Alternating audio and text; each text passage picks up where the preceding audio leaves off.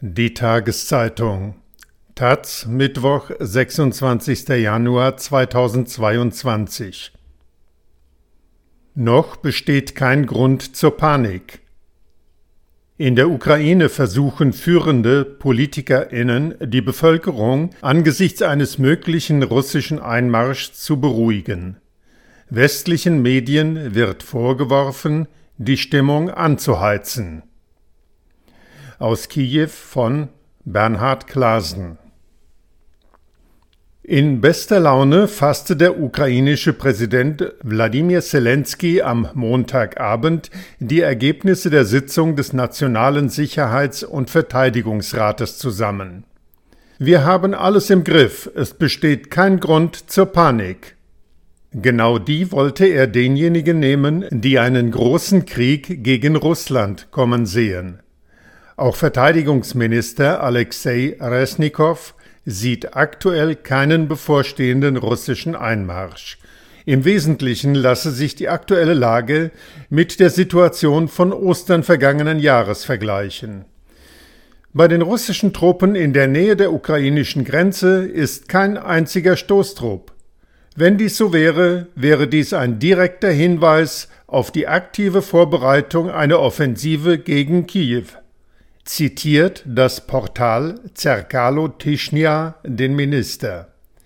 Die Wahrscheinlichkeit eines russischen Angriffs am 20. Februar halte er für niedrig. Damit widersprach Resnikow indirekt einer Einschätzung des Oberbefehlshabers der ukrainischen Truppen in der Ostukraine, General Alexander Pavluk. Gegenüber der britischen Tageszeitung Times hatte Pavluk einen russischen Angriff am 20. Februar, dem Ende der Olympischen Spiele in Peking, für möglich gehalten.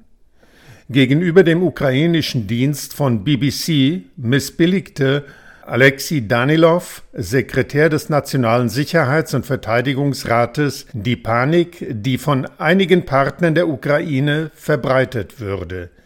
Dies würde nur Russland in die Hände spielen. Von der Washington Post fühlte er sich missverstanden. Ende Oktober hatte er ein Gespräch mit einem Journalisten der Washington Post. Was ich ihm gesagt habe, haben Sie nicht beachtet, beschwert sich Danilov gegenüber der BBC. Russland wolle doch nur Unruhe in die Ukraine bringen. Dabei sei es leider sehr erfolgreich, so Danilov. Insgesamt sei es für ein Land schlecht, wenn die Bevölkerung in Panik wäre, ließe sich doch das Volk leichter manipulieren. Dass Russland das beabsichtige, sei nachvollziehbar, aber wenn das auch Partner machten, werfe das doch gewisse Fragen auf, so Danilov.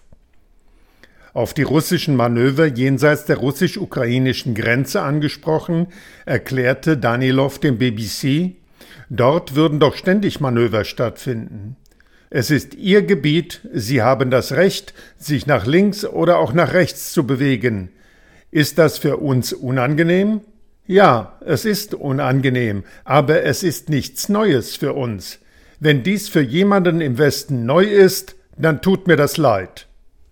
Auch der Fraktionsvorsitzende der Regierungspartei Diener des Volkes, David Arachamia, beklagt sich laut dem Portal lb.ua, dass die Situation mit einem möglichen Einmarsch Russlands in die Ukraine von westlichen Medien künstlich angefacht wird.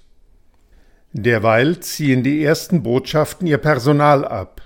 In Israel, so berichtet die Times of Israel, gebe es gar Überlegungen einer groß angelegten Evakuierung. 75.000 OstukrainerInnen, so die Zeitung, hätten ein Anrecht auf die israelische Staatsbürgerschaft. Seit Montag dürfen MitarbeiterInnen der US-Botschaft die Ukraine verlassen. Deren Angehörige sind gar zur Rückreise verpflichtet.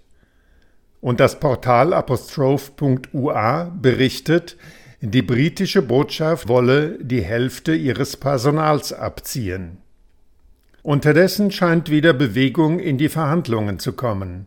Am heutigen Mittwoch treffen in Paris die politischen Berater der Staatschef des Normandie-Formates zusammen. Bei Treffen im sogenannten Normandie-Format verhandeln VertreterInnen Russlands, Deutschlands, Frankreichs und der Ukraine über eine Lösung des Konflikts in der Ostukraine. Das letzte Treffen fand im vergangenen August statt